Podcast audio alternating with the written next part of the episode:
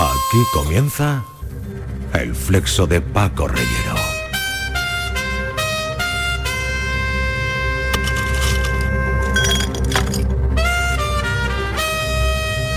Charla, música, atmósfera.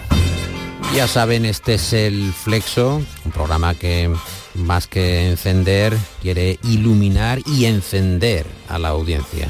Las dos eh, funciones, los dos objetivos. Y hoy vamos a tener un programa diferente, especial, llamado también a la sorpresa y a la charla reposada. No tenemos mucho tiempo que perder, así que procedamos. El flexo de Paco Reyero, Canal Sur Radio.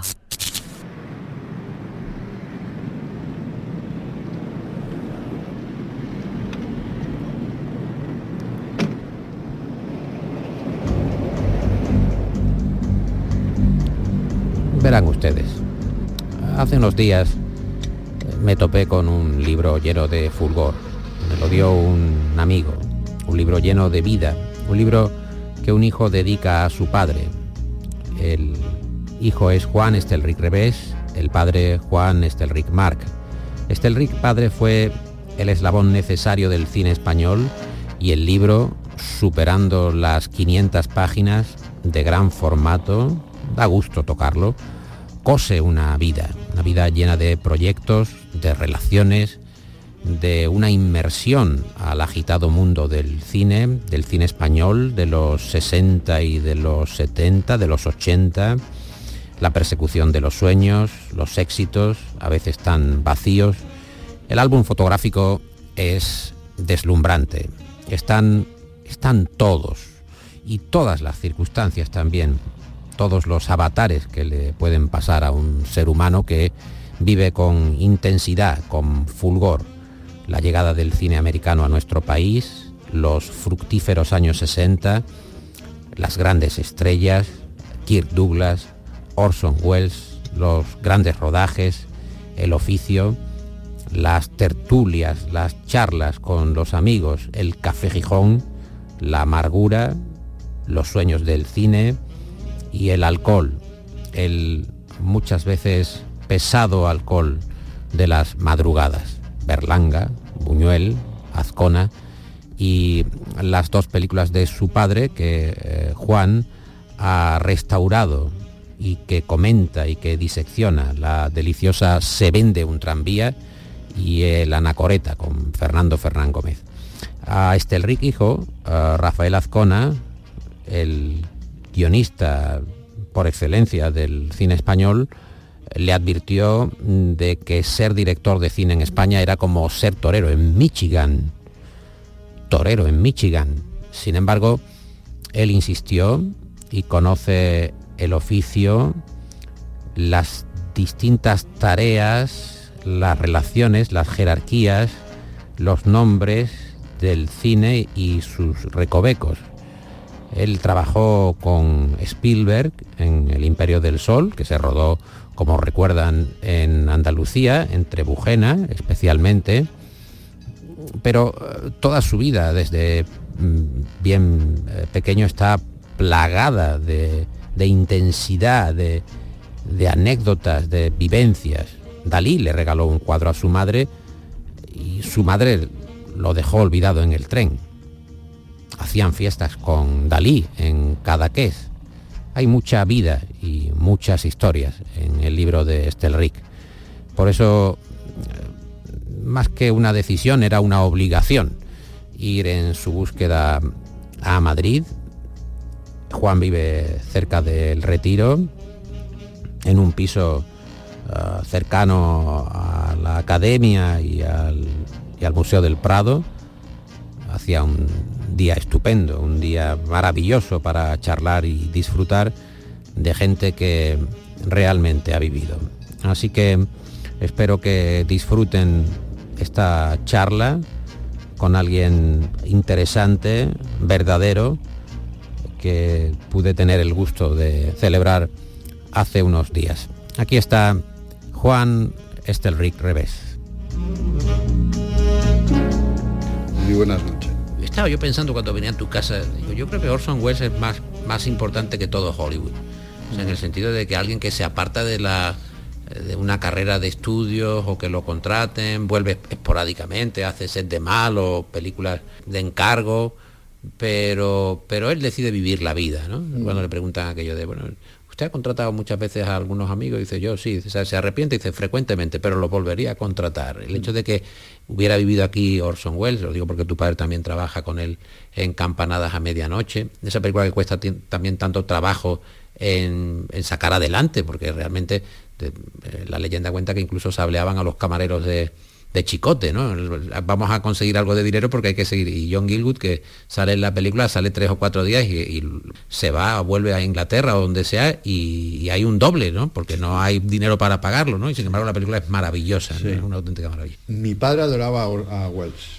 Yo vivía mucho el cine porque era lo que se vivía en todo el entorno de casa pero realmente tampoco hablábamos mucho, algunas veces sí, de qué película más buena, tal, pero no era una cosa muy recurrente. Vivíamos el cine o dentro del cine, pero tampoco estábamos hablando, pero exceptuando a Wells, ¿no? Wells era... Eh, Wells es el gran es el, eh, es el que sabe realmente esta profesión de tal manera que con cuatro cosas te hace, te hace planos que parecen como de una grandísima producción.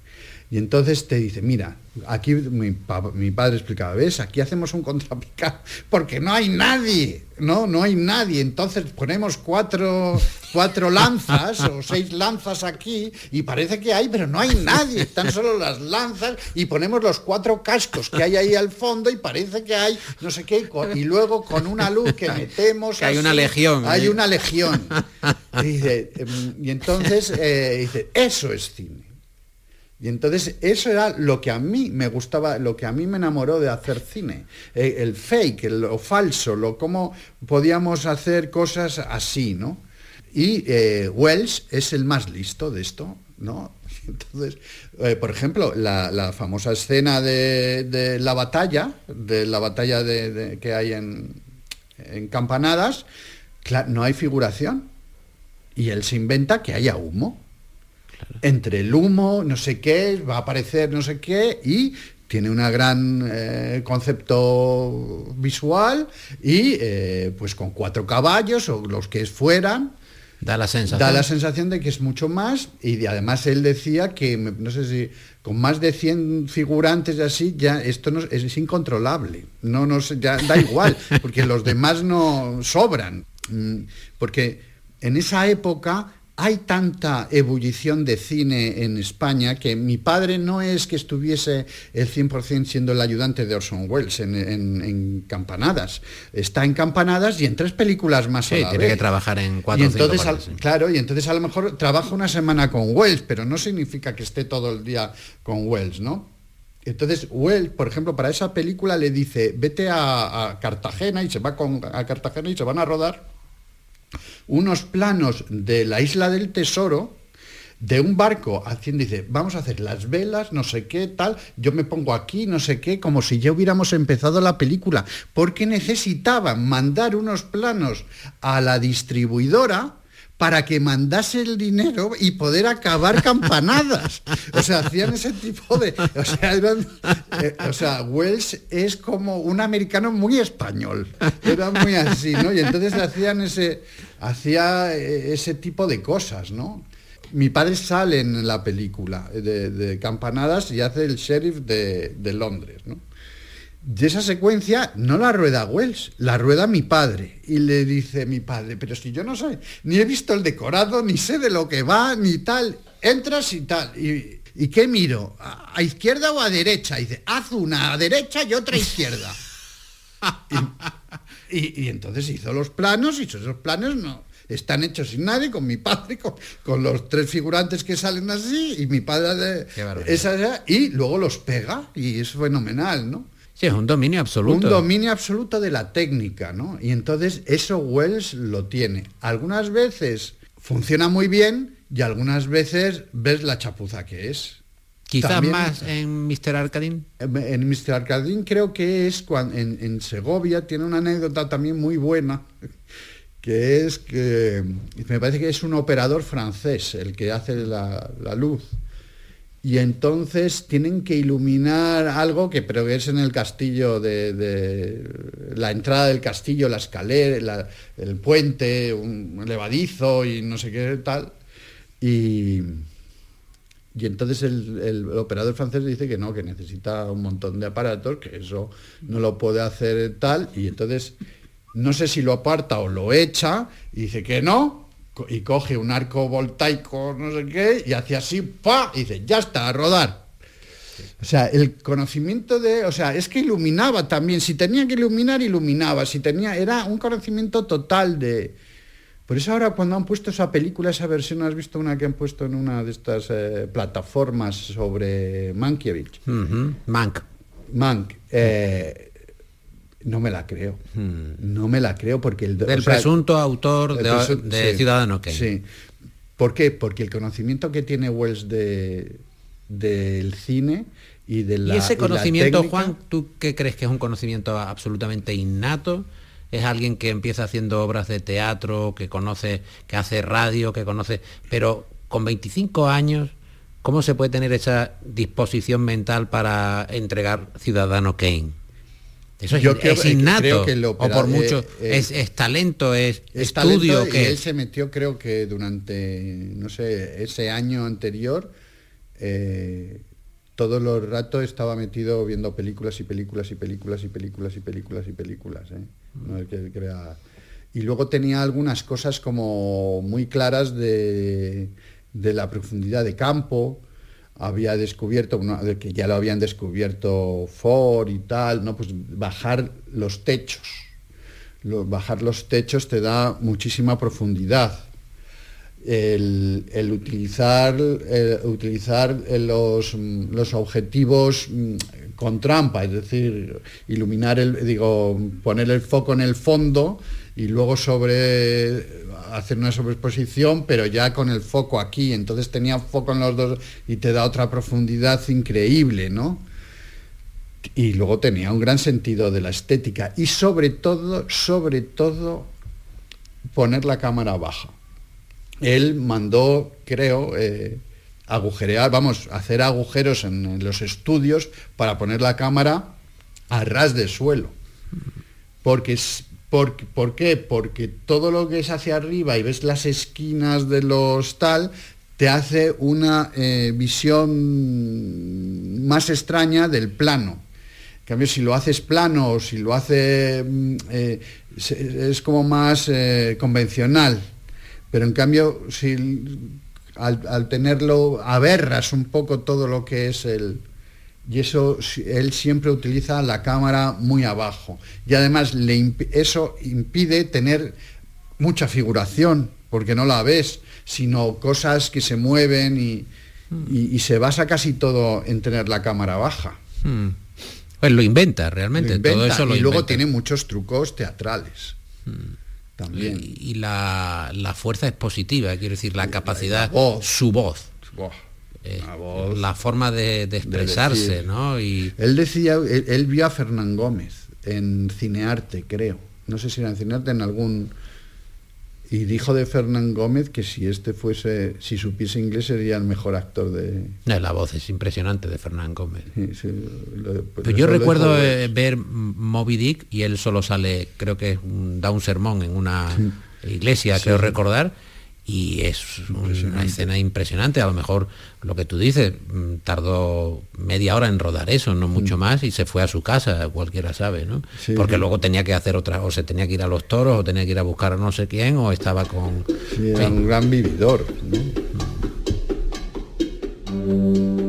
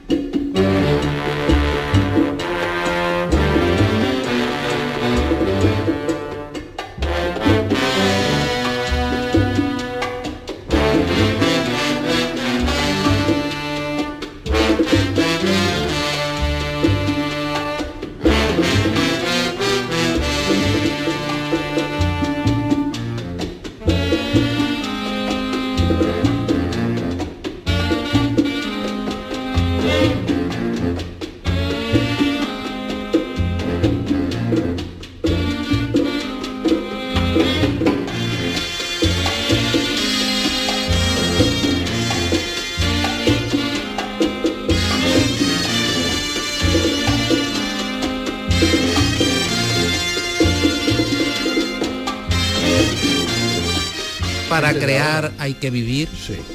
obligadamente todo Sí, tú fíjate, en los libros hay en los libros cuánto puede haber un 10% un 15% en la vida un 70% qué puede haber más o menos para ser un gran creador hay No que vivir sé, al pero 50% y aprender al 50% Yo creo que hay que vivir al 80%. sí, Por lo menos, ¿no? Por lo menos algo te, algo te llevas, ¿no? Pero yo creo que sí. Y Ser toda esta gente toda esta gente de la generación de tu padre Fernán Gómez eh, Berlanga eh, el cine en general se vivió Algunos eran grandes vividores.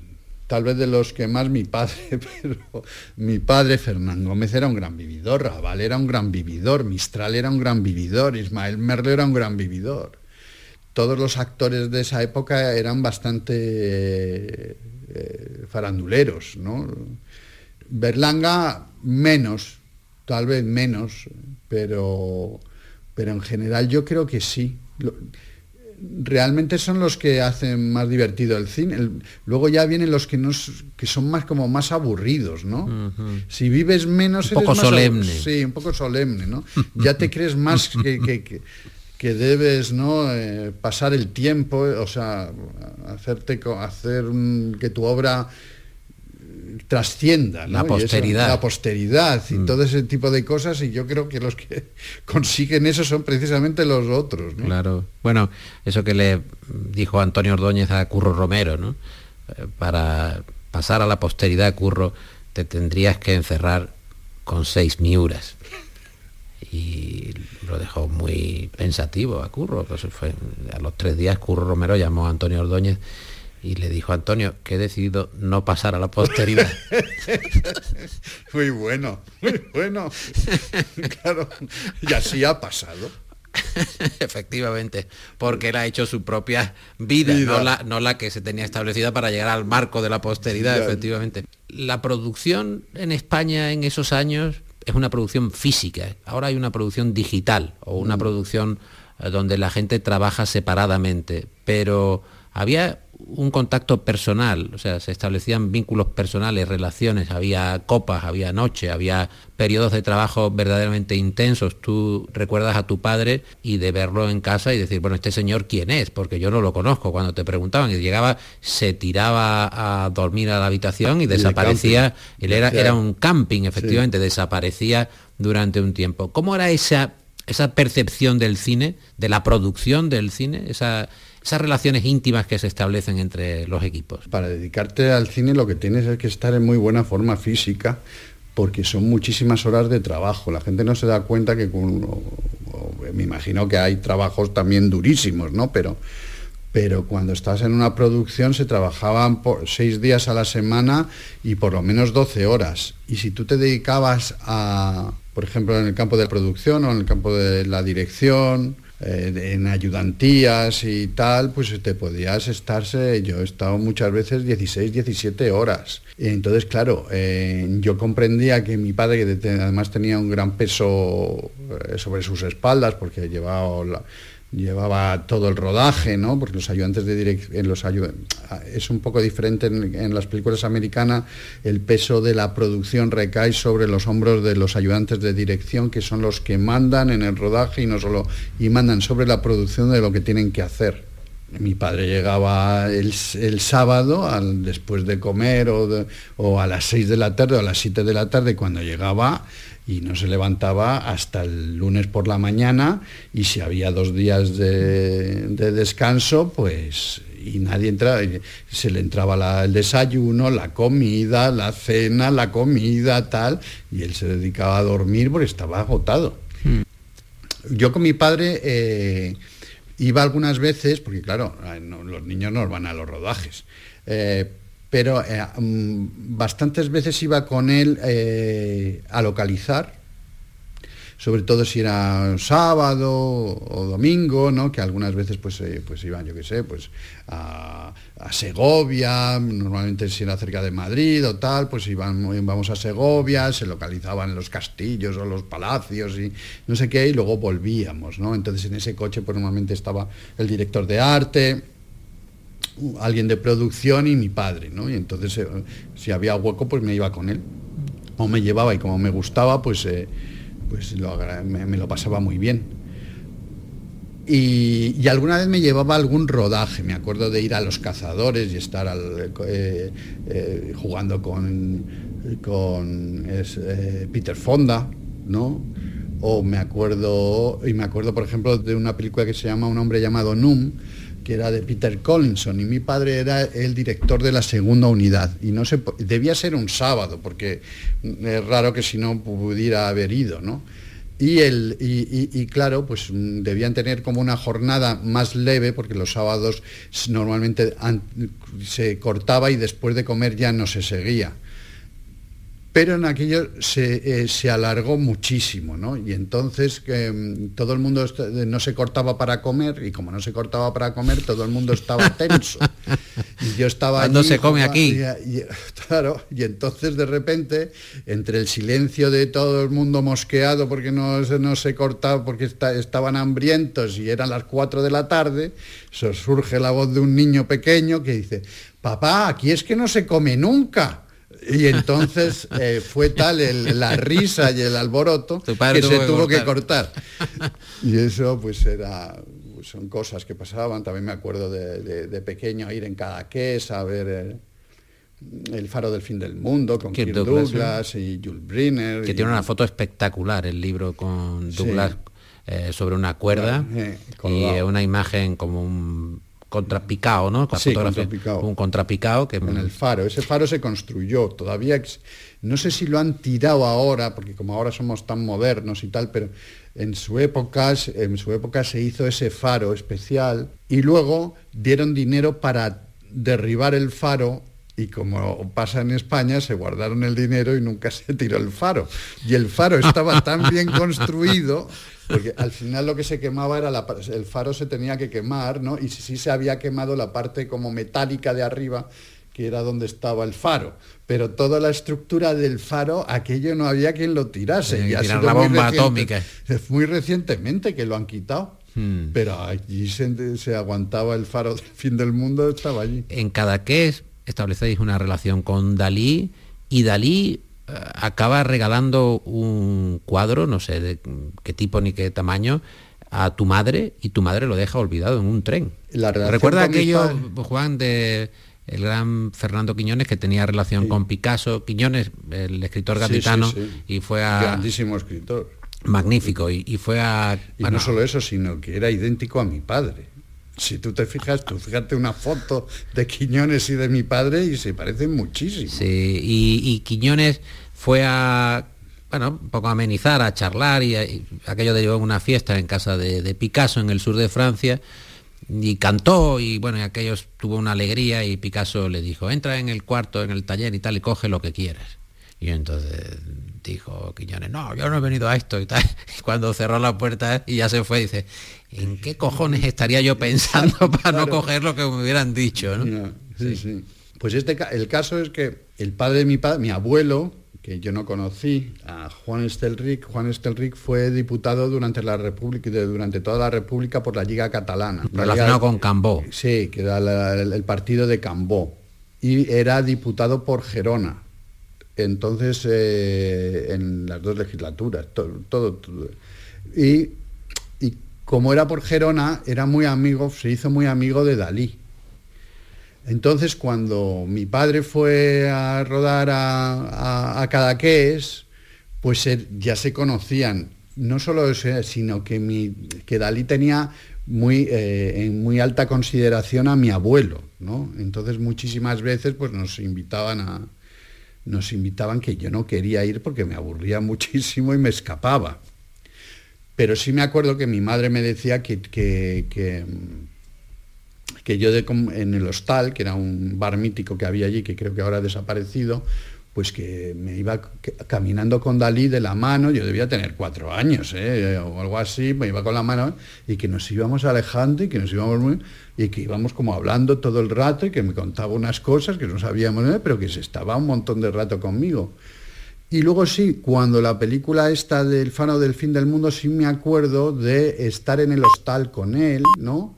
Y me decía, viene para aquí, viene para aquí. Eh, en catalán me, ya me hablaba y me, y, me sentaba sus, en, sus rodillas y que, ¿qué vols? Una Coca-Cola. Y, entonces le mandaba Sabater, que era, Sabater era el, el marchán que tenía en ese momento, que era como un secretario personal, pero también marchán, y me traía la Coca-Cola y estaba con él, y, estaba, y, bueno, pues así... no te cosas que, ha ido viviendo con, con, respecto a, las distintas pero me acuerdo perfectamente que cuando, quería, cuando me decían ir a casa de Dalí yo salía huyendo, porque yo lo que quería era ir con mis amigos a pescar o lo que fuera. El faro del fin del mundo es del año 70. Sí. O sea que tú tenías siete años aproximadamente. Muchas veces eh, iban a casa de, de, Dalí. Y a Dalí, que es una cosa que nadie sabe, le encantaba cantar eh, La corte del faraón.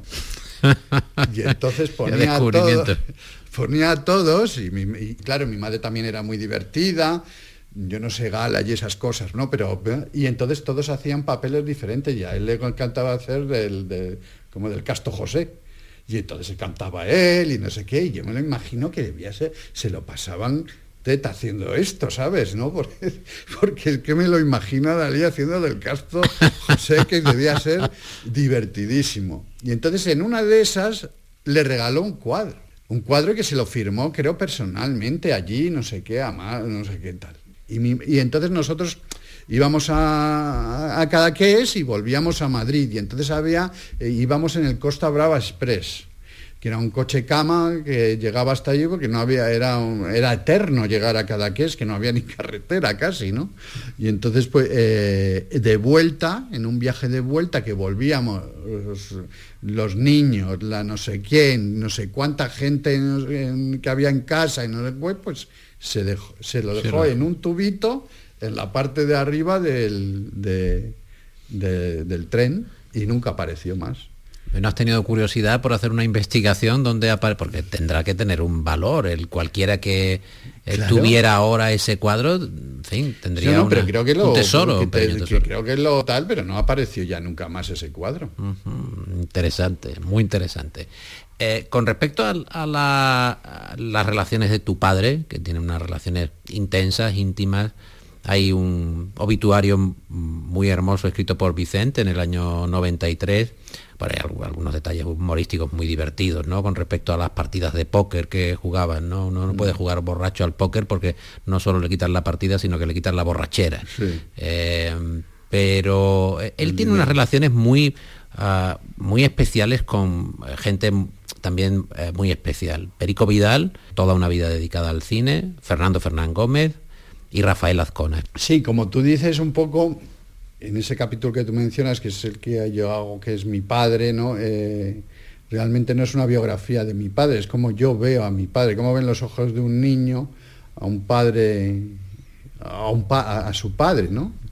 Lo cual cuando lo estaba escribiendo, de repente, porque creía que estaba haciendo un libro mucho más academicista, creo, más académico. a mí me parece que toda esa parte es de una, de una verdad evidente, porque ahí no hay ningún tipo de impostura ni tratar de reconstruir, además tú hablas de, en fin, un poco de, de los ataques de ira a lo mejor, o la forma de comportarse, de una manera muy, muy llana, ¿no? Muy, muy sencilla y por tanto muy auténtica. Sí, pero por eso digo que es como yo lo veía, ¿no? Eh, como yo lo veía. Y entonces también veía así a las otras personas, ¿no? Y son tres personas que, en mi vida influyeron bastante, tanto Pedro Vidal como gran amigo de mi padre, pero, y mi padrino Fernán Gómez, al cual adoraba. Y, que, y entonces mm, todo ello era porque ellos eran grandes amigos y se querían mucho, entonces a mí me querían también, ¿no? Y también Azcona, que es otro de los, de los más importantes, ¿no? Entre ellos, mm, pues tienen momentos buenos, tienen momentos malos, tienen momentos de amargura, tienen eh, les cuesta también un poco. Yo veo que en general por lo menos en Fernán Gómez, en, en, Pedro no, porque Pedro es mucho más loco, si se quiere, o más alegre de la vida, ¿no? Pero, pero los otros sí tienen un poco cierto amargor eh, más profundo, más como diciendo qué mala suerte haber nacido en este país. Si yo hubiera nacido en otro país, mm, a lo mejor hubiera llegado a hacer más cosas, ¿no? Y esa amargura algunas veces sí se sentía. Sin embargo, Fernando Gómez, que se define como alguien que, es cobarde en el sentido de que no establece la posibilidad de, una sublevación, de levantarse contra algo físicamente, o Rafael Azcona, eh, Perico Vidal eh, otro tipo de personalidad y su producción es diferente, es una producción más vital si se quiere, pero tanto Azcona como Fernán Gómez son claramente españoles, quiero decir que son seres muy vinculados a España, a su propia época y ese talento es necesario, o sea, es, claramente imprescindible el hecho de que... podrían ser de otro eh, sitio. no sé, yo, exactamente, no podrían ser de otro sitio, con lo cual... totalmente de acuerdo. Por mucho que digan, eh, me hubiera gustado nacer en los años 40 en Hollywood, mm. y entonces se rifarían mi pluma, la Universal o la Paramount. Ellos son claramente de aquí, o sea, su manera de ver el mundo es así. Por ejemplo, en el caso de Azcona había como un yo creo que en el fondo creía que hacer guiones, eh, porque él lo que querría hubiera querido ser es ser un escritor, eh, dedicarse a no, ser ni famoso, sino dedicarse más a, ello, ¿no? En profundidad, pues eh, por razones de comer, ¿no? Pues se tiene que dedicar a hacer guiones, ¿no? Entonces un poco ahí veo mm, como como una profunda tristeza algunas veces, ¿no? Eh, y cuando, cuando tomaban, cuando bebían alcohol, toda esa mierda salía a relucir, ¿no? Y, se convertían en seres agresivos, ¿no? También le pasaba eso a mi padre algunas veces, ¿no? Entonces eh, eh, notabas, ¿no? Que había como una pequeña frustración, una gran frustración, ¿no? Y en el caso de, Rafael yo creo que era eso, ¿no? que le hubiera gustado escribir más novela o, más, eh, o dedicarse más a una literatura que él consideraba más importante que hacer guiones. Eh, mi padre mi padre también eh, consideraba que por tener que hacer trabajos alimenticios ¿no? o, por sacarnos a nosotros adelante pues tuvo que sacrificar mm, muchas cosas. Lo cual yo estoy en contra, porque me parece que mi madre, en este caso la salvo totalmente, mi madre ha sido todo lo contrario, siempre le dijo, hasta que se separaron y tal, vamos, que eh, hiciese lo que él tenía que hacer y que ya saldríamos adelante como fuera, y eso lo recuerdo totalmente. Yo no sé, a mí me parece que mi padre se refugiaba en decir estas cosas y, pero no... Para hacer su vida. Para, sí, para justificar, justificar su vida o su no valentía, porque muchas veces cuando luego cuando me ha tocado a mí dirigir y tal, eh, te, estás exponiendo a los demás, estás exponiendo un trabajo que seguramente te van a decir la mayoría que es una mierda, que no le interesa, que no, que, que no te la distribuyen una película, que que no está bien o tal, lo cual crea mucha sí, frustración. crean frustraciones, sí. Mm. Mm. yo los veía un poco así. Y, todo ese cine de los 60, Juan, del deslumbramiento de los americanos, cuando llegan los americanos y llega, bueno, en fin, este, la, mitología de Ava Gardner, por ejemplo, mm. o de Samuel Bronston, o la miriada de, de actores que vienen con Bronston, la construcción de esos decorados que igualmente son físicos porque tienes que construir ciudades, tienes que recrear, pues no lo sé, Roma o tienes que recrear 55 mm. eh, días en Pekín. Mm. Eh, eh, ¿Tú crees que hay una fascinación por esa época también, por esos mm, momentos? Sofía Loren, ah, el propio Sinatra. Yo que he hecho ese cine también, porque aunque sea muchísimo más joven, sí he hecho películas americanas de ayudante de dirección, he llevado hasta 5.000 extras, ¿no? Por ejemplo, en, El Imperio del Sol, o 4.000 o algo así eran.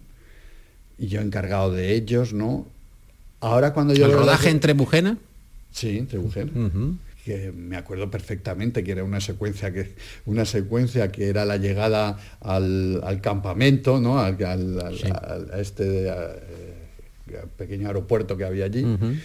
y, y, de repente nadie había previsto, em, empezamos como a las 4 de la mañana. Y había que darles de comer, además y vestirlos y pasaron por maquillaje, por todo. Cada, autobús, no me acuerdo cuánto era, pero lo que sí me acuerdo que cada autobús de 50 era un, era un jefe de grupo. Y, bueno, pero nadie, siempre habíamos pensado, porque normalmente cuando haces ese tipo de planos con tantísima gente, normalmente es para hacer un plano, dos o tres tomas, porque es tanta la movida que, no puedes decir, bueno, pues ahora todos a la derecha o todos a la izquierda. O sea, hace el plano y si a lo mejor se repite o se repiten varias veces y se hacen cuatro cosas más, pero se acaba ya. Pues aquel día nadie, no estaba previsto que el rodaje terminase de noche. Y se nos hizo de noche. Y entonces, claro, tú ves a 4.000 de repente que no, hay, que no los ves porque está en oscuridad. Y un frío de narices al lado del Guadalquivir hacía un frío de narices. Y estos como medio en pelotas porque iban vestidos de chinos y qué tal. Pues claro, se vienen y, que, vienen además de Sevilla, de, todos los sitios, venían de todos los sitios. Buscado por la zona. por la zona pues de repente yo me acuerdo yo solo y ver a 4.000 tíos que te sobrepasan así, que se van muertos de frío a los autobuses porque no hay quien lo aguante, ¿no? Porque tú estás intentando, grupo 1, grupo 2, grupo 3, todos ahí formados para que vayan al autobús, no sé qué. No hubo maneras, de, una avalancha así, ¿no? Y me acuerdo perfectamente que pasa la avalancha, ya había uno que se dedicaba a llevar las fieras, ¿no? Que, era muy conocido dentro del cine y que queríamos mucho, que se llamaba Juanito Alcale, que era un ramalero y, llevaba caballos, montaba caballos, era un, genio. Y de repente él también hacía de chino y estaba el chino él con dos bueyes allí en medio aguantando el temporal de los 4.000 y solo se había quedado Juanito Alcalé allí en medio con, el, con los bueyes. Pues, eh, pero vamos, lo que te quería decir, lo que tú decías, ¿no? Esa fisicidad del cine, eh, yo ahora eh, digo, joder, es que era mucho más bonito y mucho más interesante y mucho más motivante que tener a los 4.000 y hacer una escena de 4.000 que terminabas el día y decías, la movida que hemos hecho hoy con 4.000 extras aquí, no sé cuánto, y ahora te lo hacen por un ordenador. Todo es ordenador, sí. Todo es ordenador, entonces, quieras que no, se pierde. Prefiero, prefiero esas películas en las cuales siento que hay más verdad. Mm. Y ahora a mí me han quitado la verdad. Dicen, ya no me lo creo. Ya es que me da igual que haya 10.000, 15.000, 20.000, no me lo creo, no son de verdad. Mm.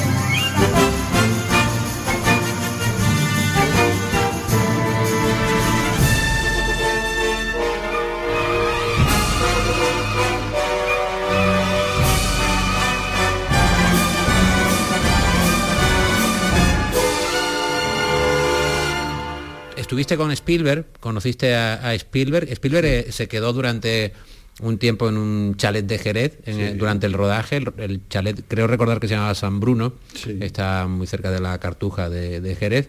Y, trataste con él, tuviste relación con él. era, un Spielberg, situemos justo después de el gran éxito de ET, yo creo que el Imperio del Sol es la que viene después de ET, ah no, el color púrpura por medio, ¿no? Creo que era el color púrpura y después el Imperio del Sol, creo recordar. Un rodaje de esas características es como el ejército, ¿no? Entonces, eh, Steven es como, como Napoleón. Luego están los generales y luego estamos los ayudantes de dirección, que hay también diversas clases y tal y yo me considero como si fuese un edecán de campo, ¿no? que está al lado de cerca, cerca de Napoleón, pero mirando así como indica. Es que me acuerdo que hay una. Había una, escena que tenía que bombardear, se bombardeaba el campamento y entonces tenían que salían de rota aviones y al mismo teníamos teníamos otros aviones pequeños de, de modelaje de un metro y medio más los aviones nuestros del campamento. Y todo eso había que coordinarlo a la vez, más explosiones, una movida. Y entonces era como eh, Napoleón Spielberg en medio, con un gran mapa del campamento y los, los ministros, ¿no? los, o los generales grandes, que era eh, West, que era el de, efectos especiales, el primer ayudante David Tomlin de tal, no sé qué, todos ahí como mirando, no sé qué, ¿no? y todos ahora sales por aquí, y esto no sé qué, y esto se coordina. Y tú eras como el secretario de, tal que estás con los... para hacer una comparación. Con Spielberg he hablado cuatro veces en mi vida eh, de cine. Algo sí he hablado con él de cine él me explicó dos cosas, una que aprendí mucho de él, ¿no? Porque yo movía la figuración, o sea, yo era parte de la figuración, yo casi casi no, estaba adentro con él con la cámara, sino estaba fuera moviendo la figuración que había en el campamento. Y entonces un día me coge y me dice, es que es fundamental, porque nosotros hacemos cine, y el cine no es televisión. ¿Qué es el cine? Esta pantalla. ¿Qué hay acción? Aquí y en el fondo. Eh, tenemos que llenar todo el fotograma. Esto es cine. Televisión nos hace un plano corto y no necesitamos nada, pero nosotros necesitamos que eso esté que tenga vida, que tenga vida, que, sea de verdad, ¿no? Y es una gran, o sea, me enseñó un poco la diferencia entre los formatos. Y luego otra vez le cogí y le dije, hay una película tuya que me encanta y que nunca ha tenido ningún éxito, que es 1941. y, me encanta porque primero es una comedia, tú que no, que no y, y, tiene un gran sentido del humor esta comedia, y sobre todo me encantan los números musicales que has hecho en esa comedia, y, en el color púrpura. Y eh, tendrías que hacer una, una película de una, un musical, porque es que los tres que hay en color púrpura y, estos son una barbaridad, como para mí, que me encanta el musical, eh, los mejores números musicales, de los mejores números musicales que he visto en mi vida, ¿no? Y ahora, precisamente, va, a hacer... Eh, West Side Story. West Side Story. y, va a ser una maravilla porque el tío lo clava. O sea, el tío sabe, es el que más... Eh, como he visto muchos directores, el que más sabe el que más. O sea, este le he visto coger... Wells yo nunca he trabajado con él y él tenía como cómo hacer las cosas que parezcan, ¿no? Pero es que este le he visto mm, sacar a un segundo operador, que es el que lleva la cámara, de una grúa, porque hay un plano que tiene que entrar un rayito de sol en, el, en, un charco y que dé un brillo especial y no sé qué, y que el operador inglés, el segundo operador de cámara inglés, fue, incapaz de hacerlo y le dijo, baja. Se puso él y llevar las manivelas no es una cosa tan sencilla, que es hacer así y se te va la cámara para arriba y para abajo. Y a la primera. O sea, era tenía otro que es otro con un conocimiento de la técnica eh, bestial. ¿Tú crees que Spielberg puede ser el, último artesano del cine, quizás? Sí. ¿Del cine y de la industria? bueno, no, conozco a los demás, pero los más nuevos, de esa, esa potencia, el nombre, Estamos hablando de un hombre que tiene unos 70 años, Sí. que Sí. fue grande en los 80, finales de los 70, y que ha- Yo creo que es el gran, el último grande, así de, de verdad. Yo creo que es un poco el continuador de David Lean, ¿no? De una gran, de- capaz de llevar una superproducción, pero ya sí hay quien te hace Matrix, ¿no? Pero es otro, es otro concepto de cine, yo creo.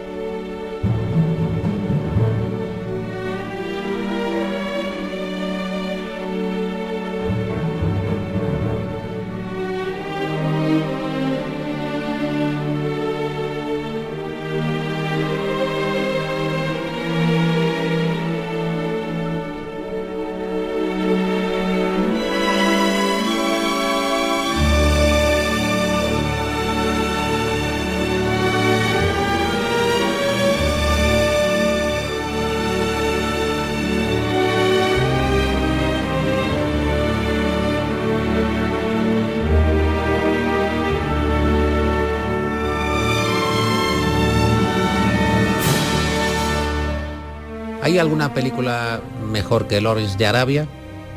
En esos términos de los que tú me estás hablando. De la espectacularidad del cine, de la, de la visión, Poco, del poco. desierto de Tal vez la siguiente.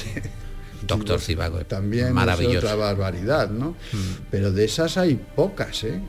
De ese... mm, Es decir, eh, eh, Mm, es el David cine como tra- co- co- con, intermedio, que to- No, es- intermission. intermission. efectivamente, Intermission, efectivamente. Eh, mm, eh, esta que hemos dicho ahora, la de la del baile, la West Side Story, Mm. otra intermission. Todas las que son intermission tienen ese Mm. esa calidad, ¿no? Esa Claro, y hombre, Spielberg produce, tiene quizás la técnica más de su parte que David Lean en el, el- por, por la comparativa de las épocas, pero David Lean es eh, particularmente eh, Fino.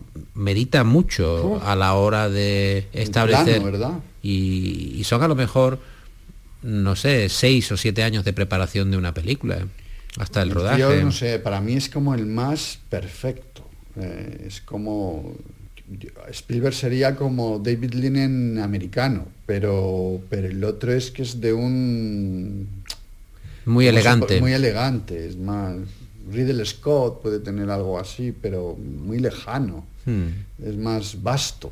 Ujú. pero tiene esa cosa inglesa de la fineza, de, de una gran producción inglesa que siempre tienen un gran vestuario y un gran tal, él lo tiene en la dirección, es que el plano es que va ajustado al no sé qué, el rayo, de- el sol que sale. Hay una anécdota muy buena que esa no sé si la sabes, que ya que te gusta tanto, No, bueno, sí. Lorenz. Había un actor español que, maravilloso, que es eh, Sandas Bolas, que era un actor gallego y famosísimo porque hacía siempre de sereno y de... Se vende un tranvías, también sale Sandas Bolas. Pues Sandas Bolas jugaba mucho, era muy buen jugador de póker. Y Sandas Bolas va, está en, eh, en Lawrence. Y eh, bueno, pues él, eh, que tiene un, aspecto así, así como de moro, ¿no? Pues lo, tienen, lo tienen para el foreground, lo que llaman ellos eh, como los eh, actores mm, o, la figuración de que, debe estar al lado de los actores. Pero a lo mejor estos porque no saben inglés y no sé qué, pero son actores, ¿no? Y entonces los ponen de tal. Pues este era grandísimo jugador de póker. Entonces se va y se y tiene una gran timba en Sevilla, que es donde está. Donde se rueda donde se rueda fundamentalmente, sí. ¿no? Y que va a empezar el rodaje. Va a empezar el rodaje y lo que hace es contratar a uno para que vaya en su sustitución. y él sigue jugando allí y ni se dan cuenta ni nada, porque como es uno que está al lado de los actores principales, Subcontrata su propia actuación. Su propia actuación, ¿no? Es magnífico. Es buenísimo. Hay tantas y tantas cosas. Vamos a recomendar el libro eh, que habla, como decimos, de, de tu padre, de toda una época, eh, Juan Estelric, el eslabón necesario del cine español. Y, y nos vemos cuando quieras, charlamos de lo que quieras, porque es una delicia estar contigo y, Pues y comentar todo este tipo de, de aventuras. Muchísimas gracias por estar en el Flexo. A ti. El flexo de Paco Reyero.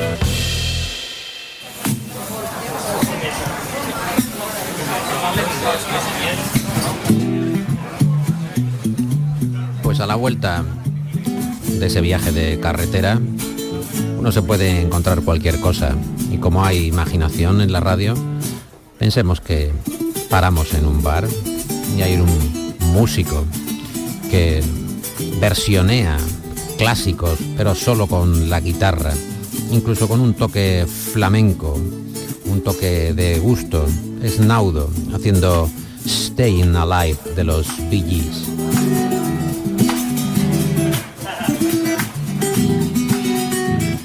Volveremos a ser los reyes de los bares.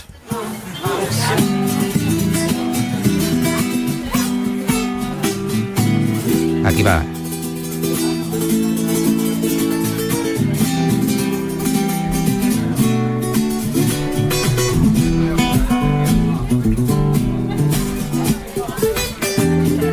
Aquella vieja película de Tony Manero, el protagonista, John Travolta, que quería ser el rey de la pista, que trabajaba en una suerte de droguería, pero que por las noches se transformaba a tumba abierta en Nueva York, con problemas, con tentaciones y con tanta vida en aquellos años 70.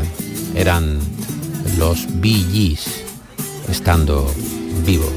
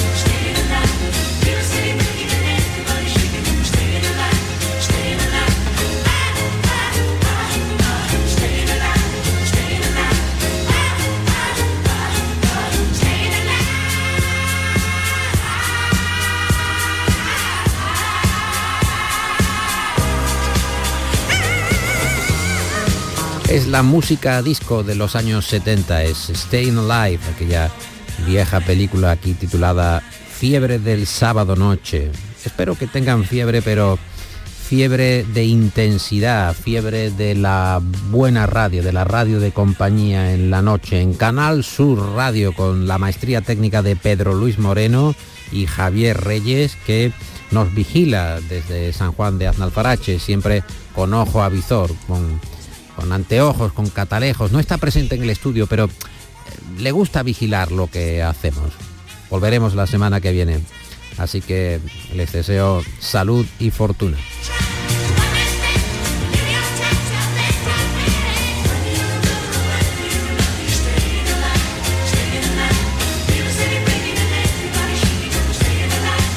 Ya queda menos para el programa especial de The Beatles y Canal Sur Radio Música. Recuerda que esto...